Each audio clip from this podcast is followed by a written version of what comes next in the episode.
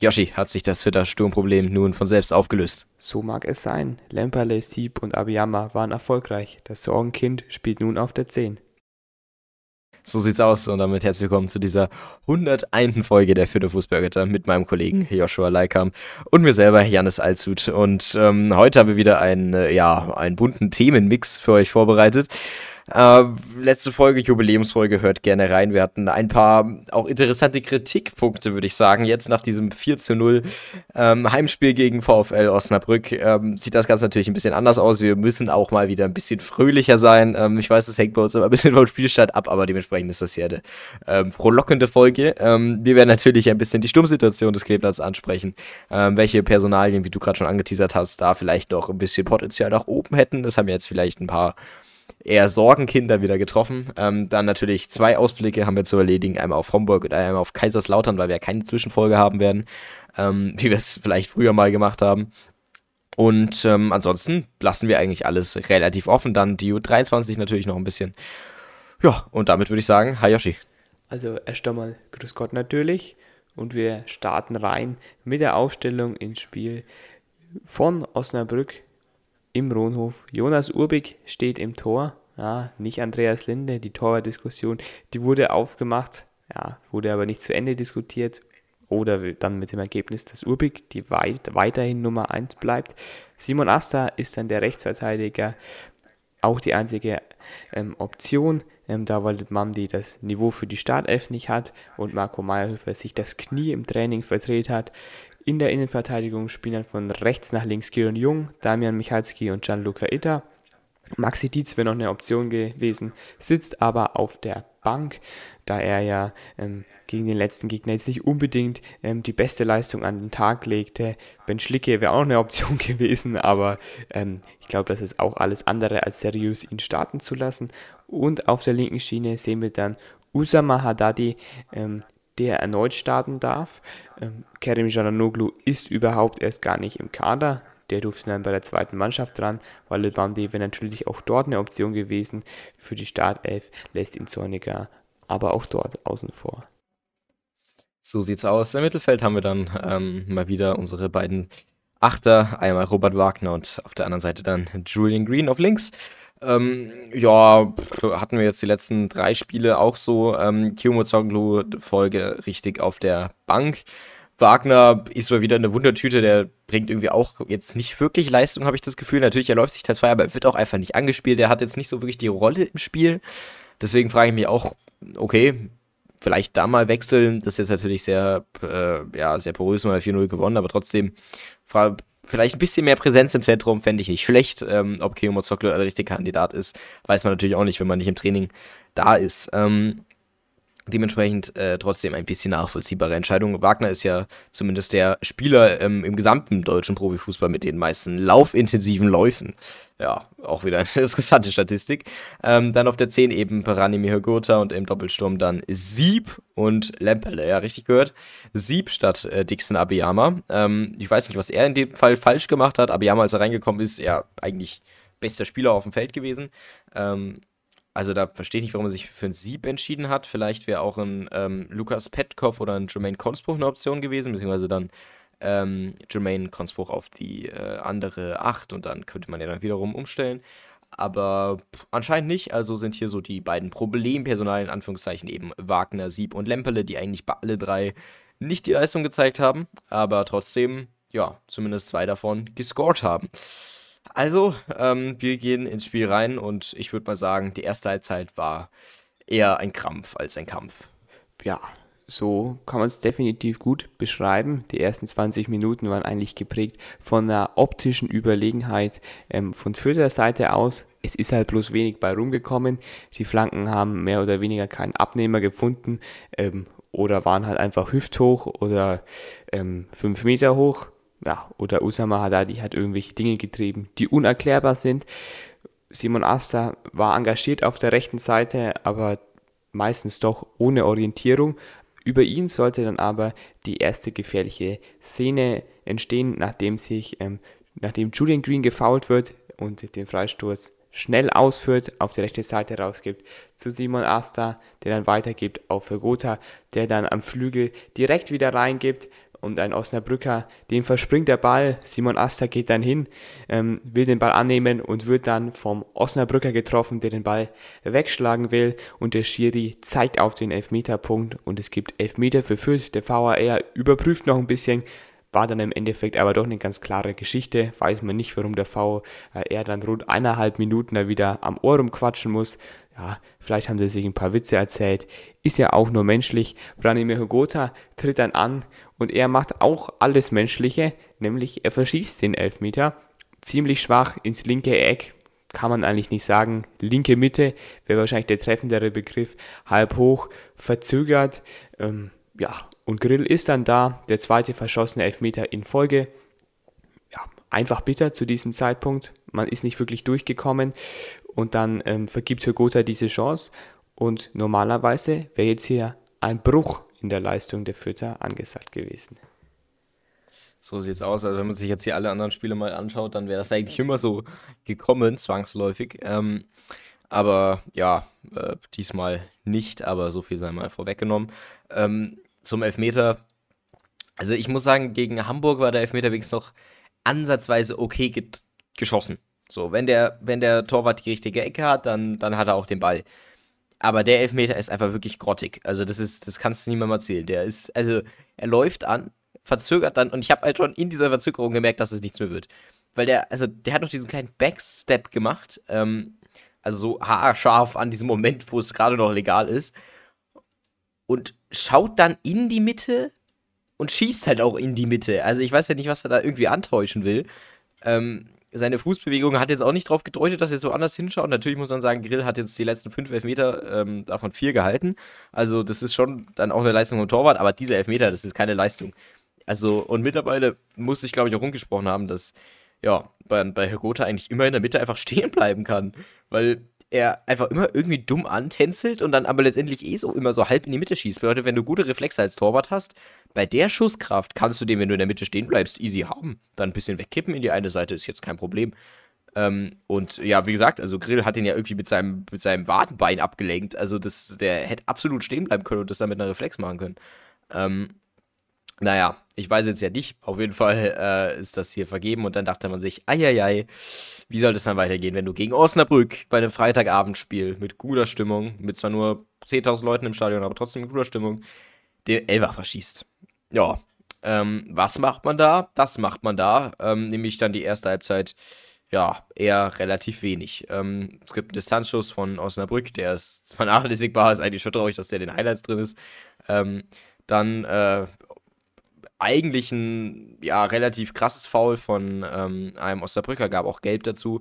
20 Meter ähm, halb rechts oder halb links vor dem Tor von Osnabrück. Ähm, Osnabrück stellt eine Vierermauer auf und Julian Green und Gianluca Itter stehen da. Hoffentlich tritt Julian Green den Ball. Ähm, und er macht es einfach wirklich wahnsinnig schön. Das ist natürlich die perfekte Freischussposition. Man hätte es sich nicht besser ähm, ausdenken können. Vielleicht zwei Meter noch weiter vorne, aber das ist super. Und der schlänzt den wunderschön links oben ins Eck. Es geht nicht besser, da passt kein Papier mehr zwischen äh, Latte und Ball, wie man so schön sagt.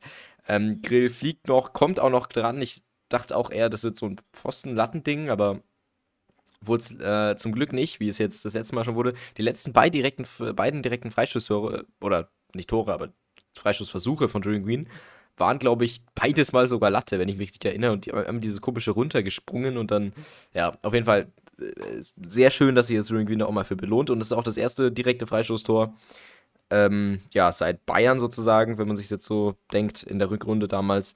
Und da war es ja auch eigentlich abgelenkt von Sabitzer, der wäre ja auch einfach in die Mauer gekracht. Ähm, dementsprechend eigentlich seit der Aufstiegssaison, kann man schon fast sagen. Ja, die Standardstärke des Clippers ist mal wieder zu erkennen. Nee, wahnsinnig schöner Freistoß hier von Julian Green. Und er macht dann sozusagen die individuelle, ähm, der individuellen Fehler von seinem Teamkollegen wieder gut. Und dann gleicht sich das Ganze aus. Und lustigerweise auch, ich achte mal schön auf die Jubel von den Fußballern. Also, aus irgendwelchen Gründen, ich weiß nicht, ob die irgendwie mal eine Wette abgeschlossen hatten, auf jeden Fall rennt er einfach auf die Vierter Bank zu. Ich weiß nicht, das war damals bei Ace ja auch schon so, als der mal seinen ersten Treffer gemacht hat. Ich weiß gar nicht mehr, gegen wen das war. Ähm, wo dann so viel Energie abgefallen ist von demjenigen, ähm, dass er dann einfach zur Bank und den Trainer umarmen wollte, die Physios umarmen wollte, den Staff umarmen wollte. Sozusagen, yo, ich hab's jetzt endlich mal geschafft. kann sein, dass es so eine Message war. Ich verstehe es nicht ganz. Also kennt man jetzt eigentlich beim Jubeln von ihm nicht so. Habe ich jetzt noch nie so gesehen zumindest. Ähm, interessante Botschaft, aber ja, wahnsinnig schönes Tor. Und dann steht es zur Halbzeit 1-1. Äh, 1-0. Und aus der Halbzeit sollte es Kleeblatt dann mit etwas mehr Druck beginnen. Es war etwas konsequenter, ähm, hinter die letzte Linie zu kommen. Und es ging auch direkt weiter mit Julian Green, der eine Ecke tritt in den 5-Meter-Raum. Lennart Grill hat da die Lufthochheit gegen Damian Michalski. Simon Asta legt da den Ball raus. Green schickt Hürgota auf die Reise. Der macht dann den Ball gut fest, dribbelt dann etwas auf der rechten Seite und spielt dann einen überlegten Pass auf Gideon Jung, ja, der ziemlich frei im Strafraum steht. Normal kann man das auch machen, aber er hatte einen guten Tag erwischt und legt ja, in Thomas Müller-Manier ab für Amindo Sieb, ähm, der dann einfach mal drauf fällt und es auch gar nicht so schlecht macht, da nämlich auch noch ein Osnabrücker da seinen Fuß ähm, im Spiel hat und den Ball dann unhaltbar ins linke Eck vom Torwart aus gesehen ähm, ablenkt und dann steht es 2 zu 0 für die Fürther. Der Ball wäre dann ähm, aufs rechte Torwart-Eck gekommen. Ähm, so schaut der Torwart alt aus und Sieb freut sich und auch er läuft wieder zur Bank. Ähm, ja, ein besonderes Zeichen. Die Wette ist wahrscheinlich das Wahrscheinlichste, wenn man so sehen will. Aber jetzt ist man mal effektiv mit den Chancen umgegangen und hat sich auch ein kleines Pölsterchen aufgebaut für die nächsten Minuten. So sieht's aus. Und dann konnte sich das Kleeblatt richtig in Rage spielen. Und was ist passiert, wenn man sich in Rage gespielt hat? Ich erinnere mich an ein 4-0 gegen Darmstadt, ich erinnere mich an ein 5-0 gegen Paderborn und ich erinnere mich an ein 4-0 gegen Osnabrück. Ähm, und äh, bisher steht es halt 2-0, aber also ich muss hier auch noch mal ganz kurz, bevor ich jetzt hier weitergehe, einfach die wahnsinnig gute individuelle Leistung von Gideon Jung herausheben. ähm, also, wenn man sich das nochmal anguckt in Slow-Mo, er, er geht einfach wahnsinnig intelligent ähm, zum Ball hin und dann aber wieder zurück. Er lässt sich fallen und eröffnet damit eben diesen Passweg ähm, zu Branimir Gotha, der den auch schön sieht, muss man sagen. Aber dann Gideon Jung mit seinem linken Fuß lässt er dann nochmal prallen auf ähm, ja, Sieb. Also ich fordere Gideon Jung und Dennis Sebeni zusammen als Wandspieler in den Sturm. Ähm, das ist, und dann Sieb auf die 10. Ja, Sieb auf die 10 war ja auch so ein Schneider-Ding. Also ich kann mir nichts Besseres vorstellen. Ich freue mich, würde ich auf jeden Fall sagen. Äh, ja, dann natürlich auch mit sehr viel Matchglück, dass der Ball da hier in den Innenpfosten geht. Aber naja, dann Einwurf von Osnabrück, die ist einfach, ja, eigentlich mal wieder verkacken und irgendwie lang rausschlagen per Volley, aber dieser lang rausgeschlagene Ball überspielt mal dann ganz schnell Luca Ita, ähm, ja, Osama Haddadi und Damian Michalski, oder der ist über der Kette drüber. Und dann befindet sich Ita im Laufduell ähm, gegen äh, Croissant oder so. Äh, ich nenne ihn jetzt Croissant. Ähm, ja, das äh, Croissant ist einer der einzigen, der irgendwas drauf hat bei Osnabrück, um es jetzt mal so zu sagen. Ähm, also ist dann gefährlich, wenn es dann in die Seite geht. Auf der linken Seite wäre noch Conte frei gewesen, der zweite Individualtechniker sozusagen. Ita macht es relativ gut, verliert ihn dann aber. Ähm, von hinten kommt dann noch Michalski an und dann Kossor, ja, schießt dann fünf Meter drüber ähm, auf der rechten Seite. Also jetzt auch nichts Bezeichnendes. Bei einem guten Spiel wäre das nicht mehr in den Highlights drin gewesen. Aber so dann, ähm, ja, eine von den gefährlicheren Offensivchancen, wo dann Osnabrück auch ein paar hatte in der zweiten Halbzeit, muss man sagen. Aber ein paar, meine ich halt wirklich ein paar, das waren zwei, drei höchstens. Also es war jetzt nicht so beim HSV, wo das irgendwie jede Minute vorkam. Ja, und dann das nächste wieder eine Standardsituation des Kleeblatts und da kommt wieder die enorme Standardstärke in Form von Damen Michalski zur Geltung. Ja, fast. Ja, erstmal eine wunderschöne Variante, kurz ausgespielt. Also der Standardcoach nach Rainer Wiedmeier, der schafft wirklich Gigantisches. Auf so eine Idee muss man erstmal kommen. Itter rollt den Ball an. Green tritt dann die Flanke in hohen Bogen rein. Ähm, Michalski kann den Ball der nicht optimal kommt, dann auch nicht mehr erreichen. Aber Hugota ist draußen auf dem Flügel, ähm, der das Dribbling mit dem 27er aufnimmt. Ja, ob man jetzt Dribbling dazu sagen kann, weiß ich nicht. Ähm, der Herr Croissant ähm, stellt sich da nicht gut an. Es gibt ja auch so mal so ein paar Geschichten von Salihamidzic. Er wollte Croissant holen, er bekam den Hitzkopf. Ja, ist vielleicht in Zeiten von ähm, steigenden Heizungspreisen gar nicht so schlecht. Ähm, aber der kann da auch nur am Trikot ziehen. Ähm, Högota legt dann ganz überlegt in die Mitte zu Michalski, der ein Luftloch mit seinem linken Huf schlägt ähm, und somit natürlich richtig gut durchlässt auf Dixon Abiyama, der dann einfach frei steht ähm, so ein bisschen auf Höhe des Elfmeterpunktes ähm, zwischen dem Fünfer und dem Elfmeterpunkt oder mit dem linken Fuß abschließt und dem Torwart keine Chance lässt, dann steht es 3 zu 0, der Edeljoker trifft. Ähm, ja, als Abiyama reinkam, direkt hoch angelaufen. Jeder wusste, der Dixon, der will heute noch sein Tor schießen. Das hat er dann auch gemacht und belohnt sich hier und belohnt die Mannschaft nach der guten Vorarbeit ähm, von Hogota und natürlich auch von Michalski. Ja, und dabei soll es nicht bleiben, denn ähm, ja, ein Goalgetter ist reingekommen, aber ein großer Goalgetter ist auch rausgegangen. Ähm, nämlich Gideon Jung ähm, wurde ausgewechselt für Maximilian Dienst in der 64. Ähm, Sieb ja auch rausgegangen für Abiyama, wie du gerade schon gesagt hast. Ähm, ja, Jung hat sich ein bisschen bei der Wade verletzt, ähm, als er ja Engelhardt abgegrätscht hat. Ähm, das muss man auch sagen, das war ja eine der mit der besten Aktionen ähm, von Gideon Jung. Äh, da Engelhardt war frei durch und ähm, der kommt dann von hinten und grätscht den einfach um und trifft vor allem auch den Ball. Also sonst äh, muss ich sagen, der hat, ist einfach sechsmal umgefallen, weil er irgendwie gefault, in Anführungszeichen wurde, mit Gänsefütchen. Aber jetzt äh, hat es funktioniert und er hat ihn umgegrätscht. Also dafür Props auf jeden Fall. Das gibt die 1,0er Kickernote. Ja, Tor, sehr schön gemacht natürlich, aber auch sehr naiv verteidigt von Osnabrück. Da muss man jetzt, denke ich, ja nicht mehr zu sagen. Ja, nächste Chance, wieder eine Abiyama-Chance. Ähm, ja, in der 75. also eine Minute später, ähm, gibt es einen äh, langen Ball. Ähm, also Osnabrück hat nicht lange Ballbesitz nach diesem Anstoß. Abiyama versucht ihn anzunehmen, verlässt ihn aber verspringen. Dadurch ähm, ja, ist er dann gezwungen in einem Geschwindigkeitsduell gegen den Linksverteidiger von Osnabrück. Das kann man eigentlich kaum Geschwindigkeitsduell nehmen. Aber Yama, ja, nimmt den irgendwie mit dem Außenriss mit auf der Linie, legt ihn dann vorbei und hat dann einfach irgendwie nach, nach einer halben Sekunde drei Meter Vorteil gegenüber vom Linksverteidiger. Also ich weiß nicht, was da passiert ist. Ähm, irgendwie Gegenbewegung haben die jetzt nicht so studiert, die Osnabrücker. Auf jeden Fall viel zu lahm. Da kann, also, naja, auf jeden Fall schön gemacht von Abiyama, setzt sich da wieder mit seinem unfassbaren Glück durch. Also der Typ hat wirklich mehr Glück als Verstand.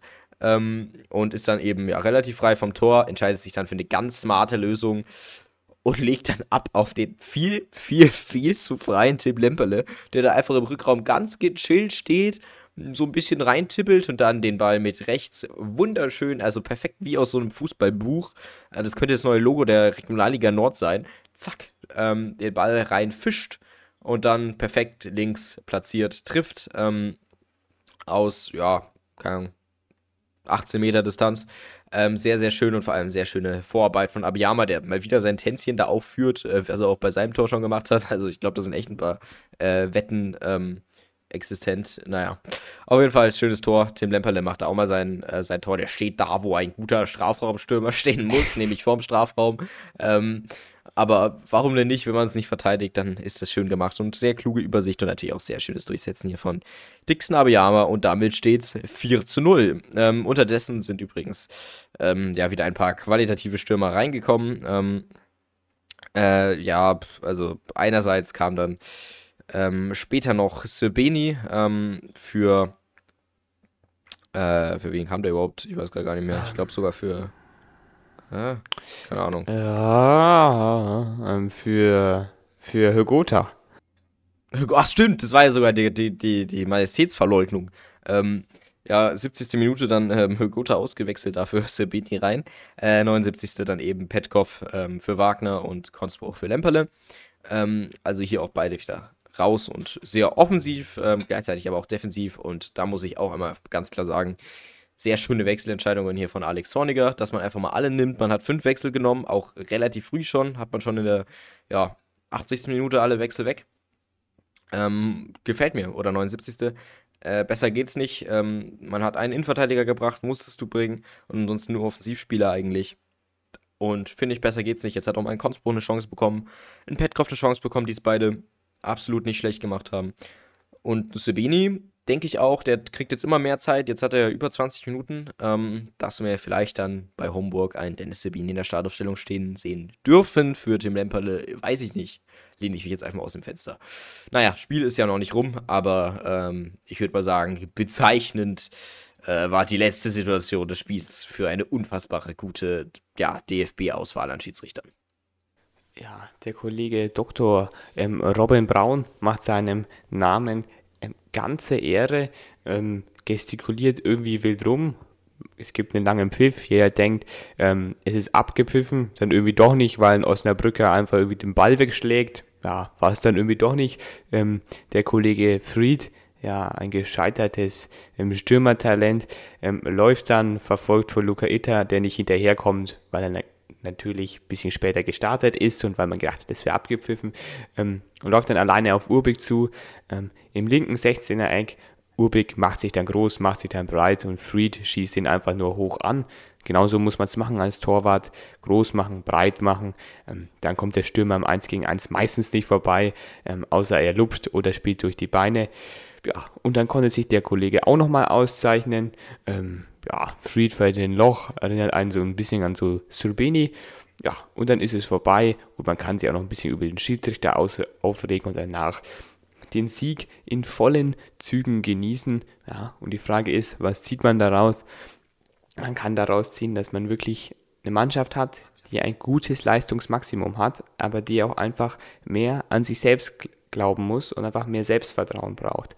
Ähm, wenn man in ein paar Momenten einfach ein bisschen stringenter sein Ding durchzieht, dann kann da schon mehr daraus werden. Zum Beispiel genauso Leute wie Sieb oder wie Lemperle. Von denen habe ich in den letzten Spielen selten solche Abschlüsse gesehen. Aber wenn man dann sowieso führt oder einfach mal probiert, dann kann sowas mal bei rausspringen. Das sollten die, denke ich, einfach öfter tun, weil sie können es ja im Prinzip.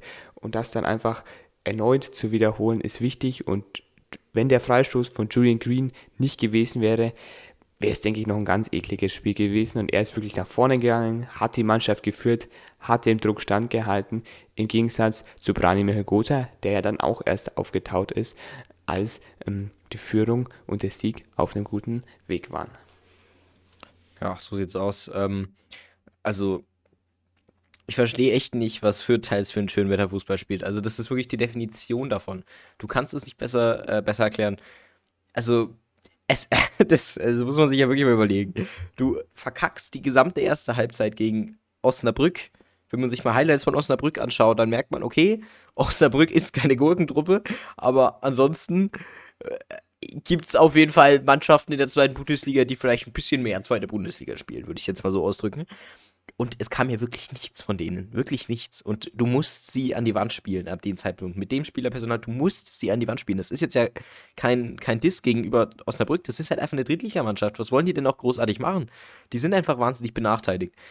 Aber als Fürth, die, die eine relativ, wirklich einen teuren Kader haben, ähm, der auch noch teurer wäre, wenn die mal performen würden, ähm, musst du da mal 2-0 Minimum rausholen. Und die erste Halbzeit sah nicht nach 2-0 aus, die sah nach 0-2 aus. Weil das wirklich, also hätte Osnabrück da ein, zwei offensive Akzente gesetzt, dann hätten die auch damit gepunktet. Definitiv, da wette ich drauf. Ähm, das ist einfach so ein unmotiviertes Gedöns und jeder Spieler denkt sich jetzt schon wieder, auch jetzt jeden Tag das Gleiche. Dann kommt immer Osama Haddadi um die Ecke, der jedes Mal verkackt bei seinem Kack-Dribbling, der dann einfach vor dem gegnerischen Innenverteidiger einfach stehen bleibt und sich den Ball abnutzt. Also wirklich, der, der ist stehen geblieben. Der ist nicht mal ins Dribbling gegangen. Der ist stehen geblieben. Ich weiß nicht, ob er irgendwie 20 Mal hintereinander antäuschen wollte. Und dann zack, Innenverteidiger stechelt halt einmal, ist der Ball weg. Und das war in einer 1 gegen 1 Situation. Der wäre frei vom Torwart gewesen. Also ich weiß nicht, was das, äh, was das für eine Idee ist. Dann immer dasselbe mit Asta und Lemperle. Und dann ein, zweimal funktioniert's und dann trifft Herr Lemperle immer die falsche Entscheidung oder es hätte immer gegen zwei und dann muss man halt auch in der Mitte dann immer irgendjemanden scharf finden, was man halt nicht tut. Also dieses Erfolgsrezept ist es halt einfach noch nicht. Und wenn wir jetzt mit der aktuellen Entwicklungsgeschwindigkeit rangehen, dann wird es auch noch ein, zwei Jahre dauern. Ähm, weil natürlich, wenn wir uns jetzt die Spielstände anschauen, wir hatten jetzt ein 4-0 gegen Darmstadt ähm, und eben ein, ja, 5-0 gegen Paderborn und jetzt ein 4-0 gegen Osnabrück. Und es sind ja Spiele, die machbar sind, sage ich jetzt mal so. Das Darmstadt-Spiel ist jetzt elf Spiele her. Ähm, also bedeutet, das war also zwölf Spiele her, wenn man es jetzt so sieht. Ähm, also hat man in zwölf Spielen dreimal vier oder ja, respektive 5-0 gewonnen. Das ist ein Viertel. Also ein Viertel der Spiele hat man ja mit 4 oder 5-0 gewonnen. Ich meine, es ist nicht schlecht, sag ich mal so. Wenn man es dann aber runterbricht, dann ist es nur die Heimspiele. Also dann sind es die Hälfte der Heimspiele. Ähm, Und dann sind es auch halt nur die Spiele, wo dann mal ein paar Leute Bock haben und dann halt auch vor allem gegen schwächere, in Anführungszeichen, Gegner, die gerade offensiv nichts auf die Leiste kriegen. Natürlich, äh, Darmstadt war zu dem Zeitpunkt gut, aber in dem Spiel waren sie es nicht. Ähm, aber okay, also ich meine, die letzten zwei Saisons hatten wir sowas gar nicht. Dann freut es mich jetzt, dass wir wenigstens jetzt in zwölf Spielen die drei, vier Mal das hatten. Ich meine, warum nicht? Habe ich nichts gegen.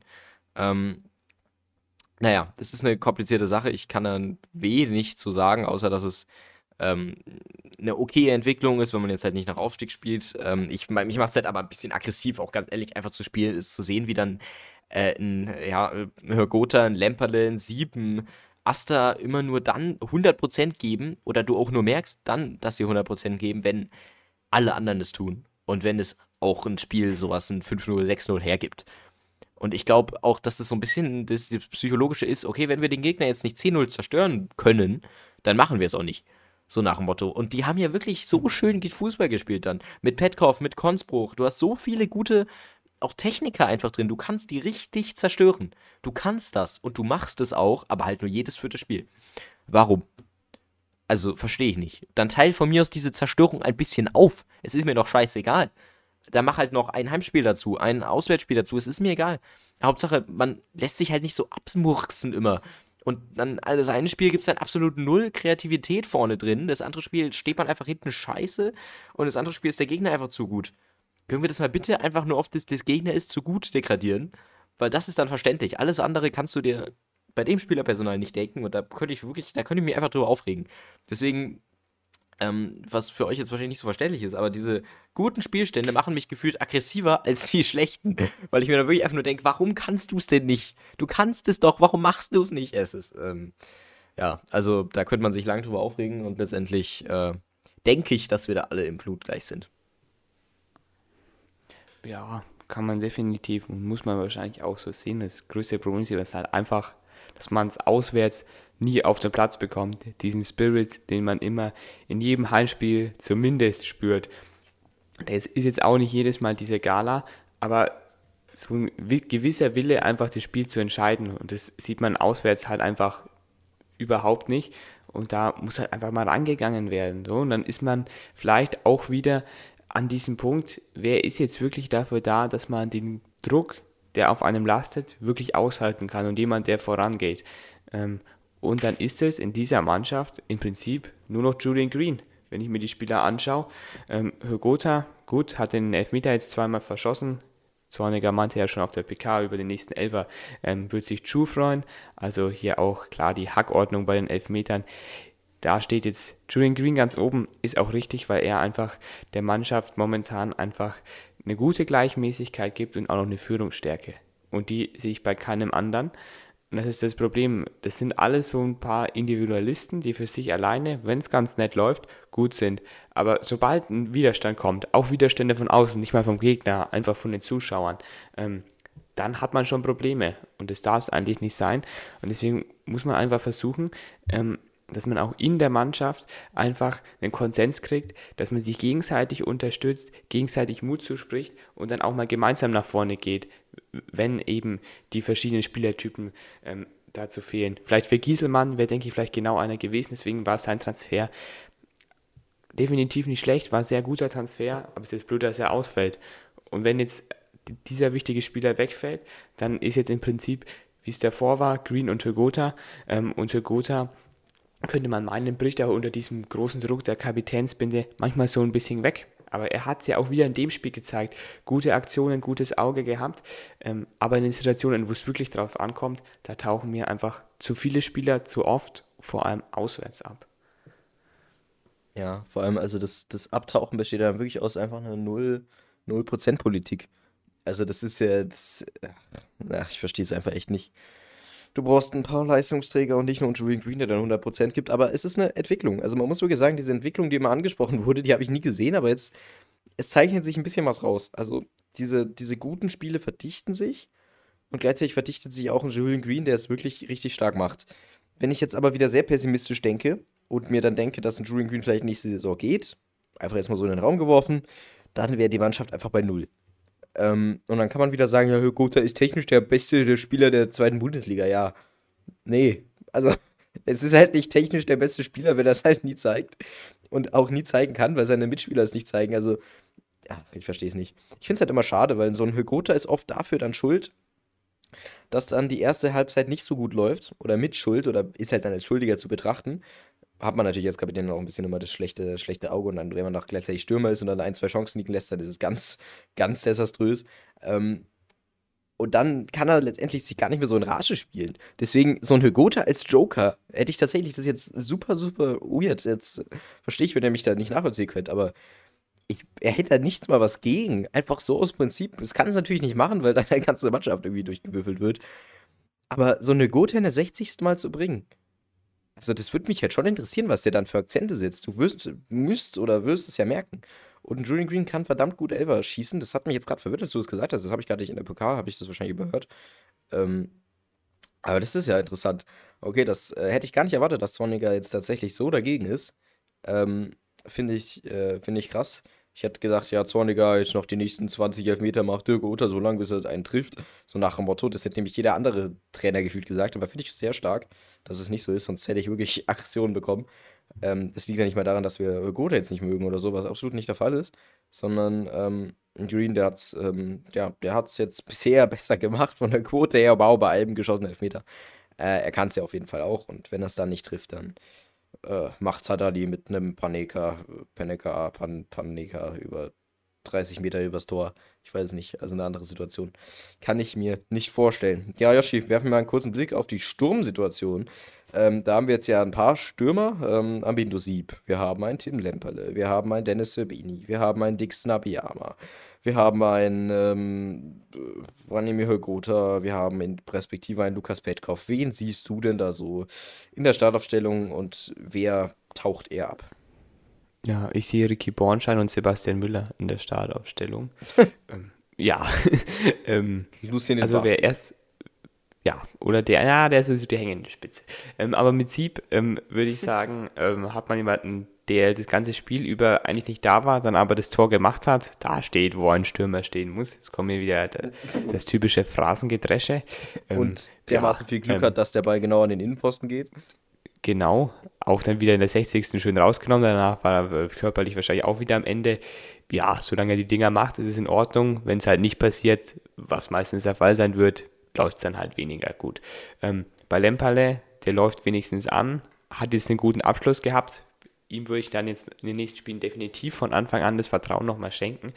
Ähm, daher er, man sieht immer was, ein bisschen was bei ihm rauskommt und jetzt auch das Tor. Also bei ihm ist, denke ich, eine ordentliche Entwicklung da, wenn er eben wie vorhin schon angesprochen, sich einfach ein bisschen mehr zutraut und auch einfach mal mehr den Abschluss sucht und auch mehr in diese Situationen kommt und sich nicht ganz so oft auf den Flügel fallen lässt ja, mit Rubini ist jetzt wahrscheinlich nach diesem Spiel so ein bisschen der Verlierer, könnte ich mir vorstellen, da er nach seiner Einwechslung jetzt auch nicht sonderlich viele Bälle festgemacht hat.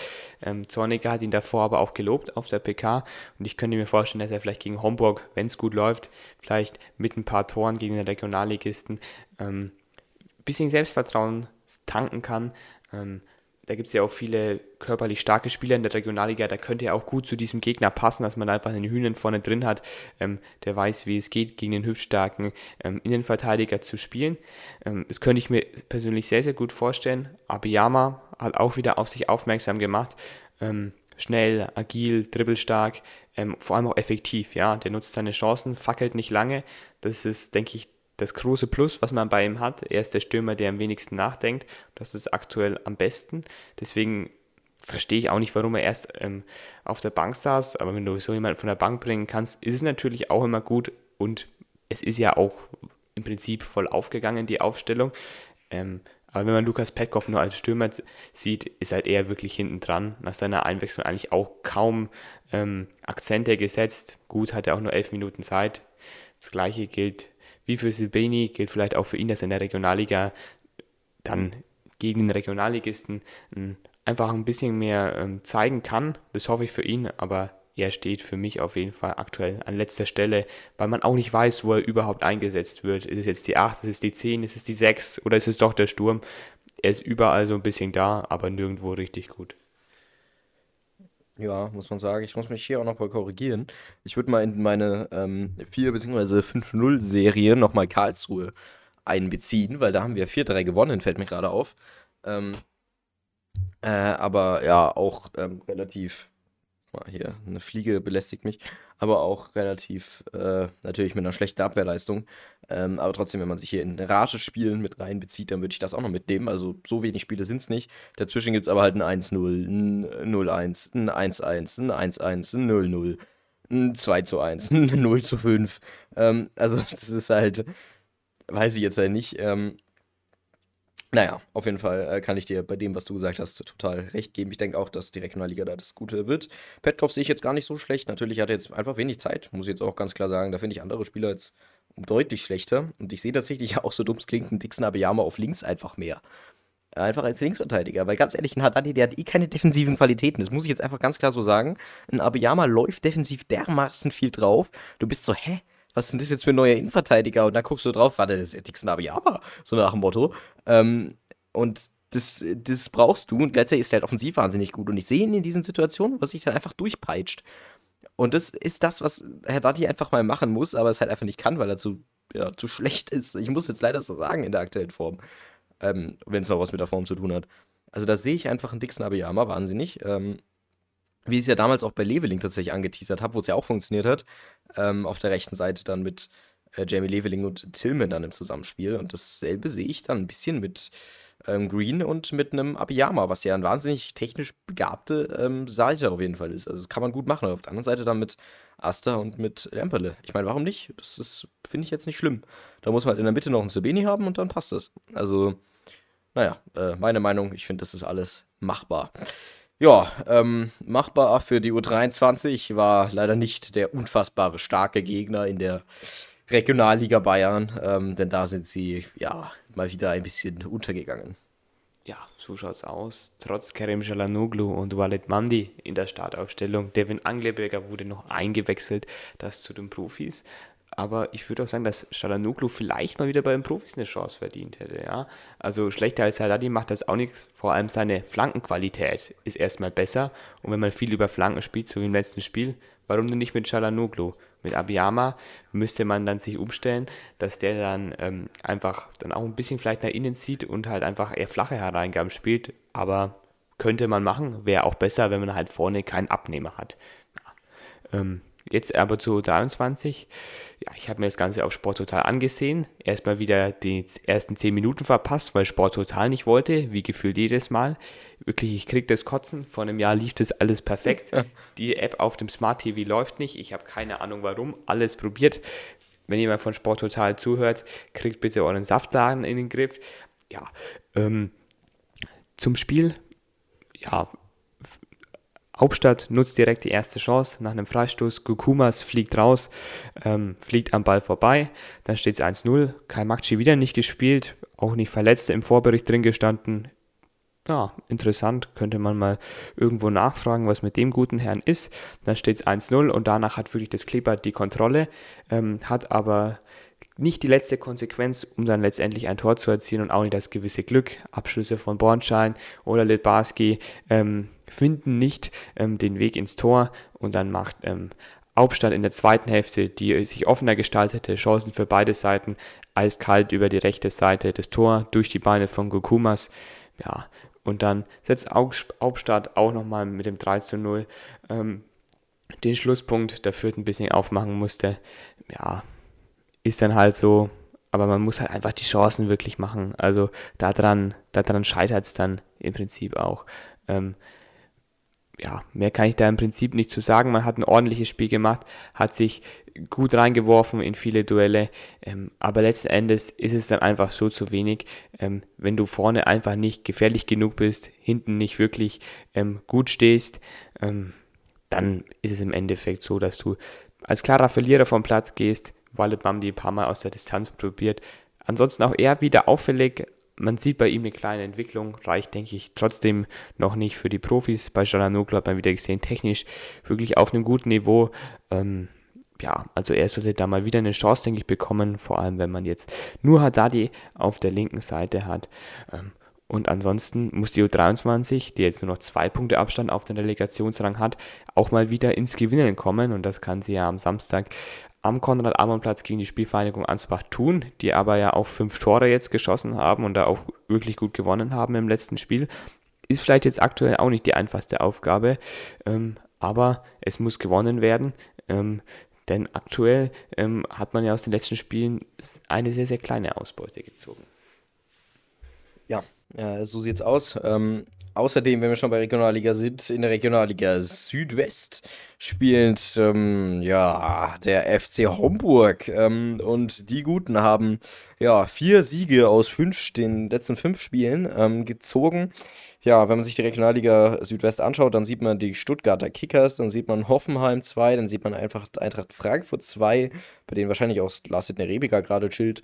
Ähm, und die Kickers Offenbach. Also man sieht hier tatsächlich auch ein paar äh, nicht ganz so schlechte, ähm, schlechte äh, ja, Mannschaften, die auch einiges drauf haben, wenn sie es denn wollen. Äh, dementsprechend, ja, warum nicht? Ähm, ich denke, dass man gegen den Segner, äh, Gegner gewinnen kann und auch sollte natürlich. Ähm, das ist ja kein, kein Wunder. Ähm, 16. Finale sozusagen, DFB-Pokal. Äh, immer ein spannendes Spiel. Ähm, am Dienstag um 18 Uhr werde ich mir natürlich auf jeden Fall geben. Ähm, wie gesagt, es werden wahrscheinlich Spieler wie Dennis Sabini zum Einsatz kommen. Ich hoffe nicht, dass er auf Leute setzt, die eben einfach zu inkonstant sind, dafür aber zu profimäßig, wenn ihr versteht, was ich meine. Ähm, ich denke, gerade so Spieler wie Dixon Abiyama, die eben Regionalliga auch kennen, die können extrem gut sein, weil es auch einfach eine, keine, es ist, das nämlich verwechseln viele Leute, es ist keine nur schlechtere Spielweise, sondern es ist einfach eine komplett andere Spielweise. Ähm, und da muss man erstmal reinkommen, sowohl als Schiri ähm, als auch äh, Andi Humelole, als auch als ähm, Spieler. Und deswegen sage ich, wir gewinnen äh, 2 zu 1 gegen den FC Homburg nach einem Eigentor von Gianluca Ita. Okay, interessant. Ich sag, dass wir rausfallen. Ähm, es wird ein 1 zu 3 werden. Ich habe da irgendwie so ein böses Gefühl. Das hört ich auch. So ich wollte es nur nicht sagen. Äh, äh, zu, zu, positiv an. Normal setze ich ja immer auf Sieg. Ähm, aber das, das kann schon wieder so kommen. Ja? Ich habe das Gefühl, dass da bei der nächsten PK der Gegner so ein bisschen stark geredet wird und dann hat man da die perfekte Ausrede. Ähm, ja, aber ich hoffe einfach mal, dass man gewinnt. Ähm, obwohl ich irgendwie trotzdem nicht daran glaube, ähm, weil man vielleicht auch ein paar komische Ideen ähm, haben wird in der Startaufstellung. Linde wird, denke ich, nicht im Tor stehen. Die Frage nach dem Pokalkeeper hat sich ja mit dem ersten Pokalspiel schon erübrigt. Ja, ansonsten würde ich noch sagen, gehe ich kurz durch, dies, durch das U19-Ergebnis durch. Die haben 0 zu 1 in Hoffenheim im Dietmar-Hopp-Stadion verloren. Ja, ähm, gibt es ja immer keine Highlights dazu, auch keinen Spielbericht, aktuell noch nicht. Ähm, deswegen muss man sagen, ja, die Fürther, die rutschen in der Tabelle langsam so ins Mittelfeld, ist wahrscheinlich auch denen ihr Leistungsniveau. Ansonsten ist vielleicht noch ganz interessant, dass die Kollegen Ben Desic und Raul Marita gar nicht gespielt haben. Ähm, die ich ja hier nach dem letzten Podcast zerredet habe. Roberto Hilbert hat anscheinend zugehört und auf andere Leute gesetzt. Ähm, das ist natürlich eine gute Entwicklung. Ja, wenn man unseren Podcast hört und den Startelf-Tipps hier vertraut, dann kann nichts schiefgehen. Trotzdem hat man verloren. Adam Imeri ist wieder zurückgekehrt und Richard Haut ist weiterhin ähm, im Lazarett aktiv. Ja, ansonsten zweite Bundesliga, das nächste Spiel gegen Kaiserslautern. Kaiserslautern immer eine Mannschaft, die spielerische Qualität hat, aber auch kämpferische Qualität hat. Die hat sich ein bisschen mehr ähm, mit dem Spiel mit dem Ball und dem Spiel nach vorne verbessert, im Gegensatz zur letzten Saison. Hat mit Archer auch einen guten Torjäger, der aber leider verletzt ist, wird, denke ich, ausfallen. Aber stattdessen haben sie den Bullen Boyd vorne drin, bisschen älter, bisschen erfahrener. Auch ein guter Mann, der schießt auch seine Tore. Kenny Prinz Redondo, ähm, der gute Mann, der in Fürth so gar nicht funktioniert hat. Und bei ihnen ähm, ordentlich ähm, performt, ist auch da natürlich noch der Weltmeister Erik Durm, der dort die Bank hütet. Ja, wird interessant zu sehen, wie man sich in Kaiserslautern schlägt. Ist ein Auswärtsspiel, es spricht eigentlich alles für eine Niederlage, aber ich tippe einfach mal auf eine ähm, Reaktion nach einem DFB-Pokal aus, die es in sich hat. Das wird dann ein 2 zu 0 Auswärtserfolg des Kleeblatts in Kaiserslautern durch einen Doppelpack von Dennis Srbeni. also ich muss sagen, das wäre mir tatsächlich, also haben wir dich als Optimisten wieder zurück. Also das wäre mir tatsächlich lieber, wenn wir im Pokal dann rausschmeißen, fliegen gegen Homburg, dafür aber gewinnen. 2 zu 0 in Kaiserslautern. Also das, da sage ich jetzt nichts gegen. Dann wären nochmal die mitgereisten Fans nicht so ganz in die Tonne getreten. Ähm, ja, ich gehe da nicht mit. Ich sage, wir verlieren 3 zu 2 nach einem Fight im Kessel. Ähm, vielleicht holt sich Asta mal wieder eine rote Karte, wie es beim letzten Spiel war. Ich bin gespannt. Ähm, ja, und ansonsten würde ich sagen, Yoshi, äh, wir sind am Ende dieser Folge angelangt. Ich hoffe, ähm, ja, wir haben unsere Themen hier ziemlich durchgepeitscht, aber es wurde alles angesprochen. Lasst gerne eure Aggressionen, eure Freude, eure Vorfreude, eure Vorängste in den Kommentaren ähm, auf Instagram oder ähm, ja, per Direct Message, wie es ja die meisten machen. Oder eben hier auch auf Spotify, äh, wo man ja leider die anderen aber nicht sehen kann. Ähm, zurück und dann ähm, äh, wie immer, wenn ihr euer Podcast, äh, wenn der Podcast euch gefällt, dann wie immer gerne 5 Sterne da lassen. Auf Spotify folgen und auf Instagram auch. Und dann würde ich sagen, ja, steht das wie immer die letzten Worte. Ja, ähm, es wird eine interessante Woche, eine englische Woche. Ähm, ist ja dann eine der wenigen in der ganzen Saison. Ähm, deswegen werde ich Freude am Kleeblatt haben, hoffentlich. Man wird viel Fußball gucken, auch unter der Woche werden ja auch ein paar Spiele im ähm, frei empfangbaren Fernsehen verfügbar sein. Bayern gegen Saarbrücken, da freut man sich natürlich drauf. Ähm, ansonsten bin ich mal wieder froh, nach Burgfarnbach zu kommen, ähm, gegen die guten ähm, Ansbacher. Sind vielleicht auch einige ähm, Leute ansonsten da. Aus Ansbach ist der Weg ja nicht weit. Ähm, ich freue mich auf ein paar schöne Konversationen ähm, mit Biersäufern, Biertrinkern ähm, in Ansbach und sonst so. Ähm, und das ist doch eine schöne Sache. Und damit sage ich Ade bleibt Chef, Valianity. Ade bleibt Chef, denkt dran, Fußball ist ein wunderschöner Sport und wir sehen uns dann in der nächsten Woche, wenn es heißt, wir gewinnen 20 zu 0 gegen den FC Homburg und fliegen trotzdem raus, weil Zorniger einmal zu wenig gewechselt hat. Und damit tschüss. Tschüss.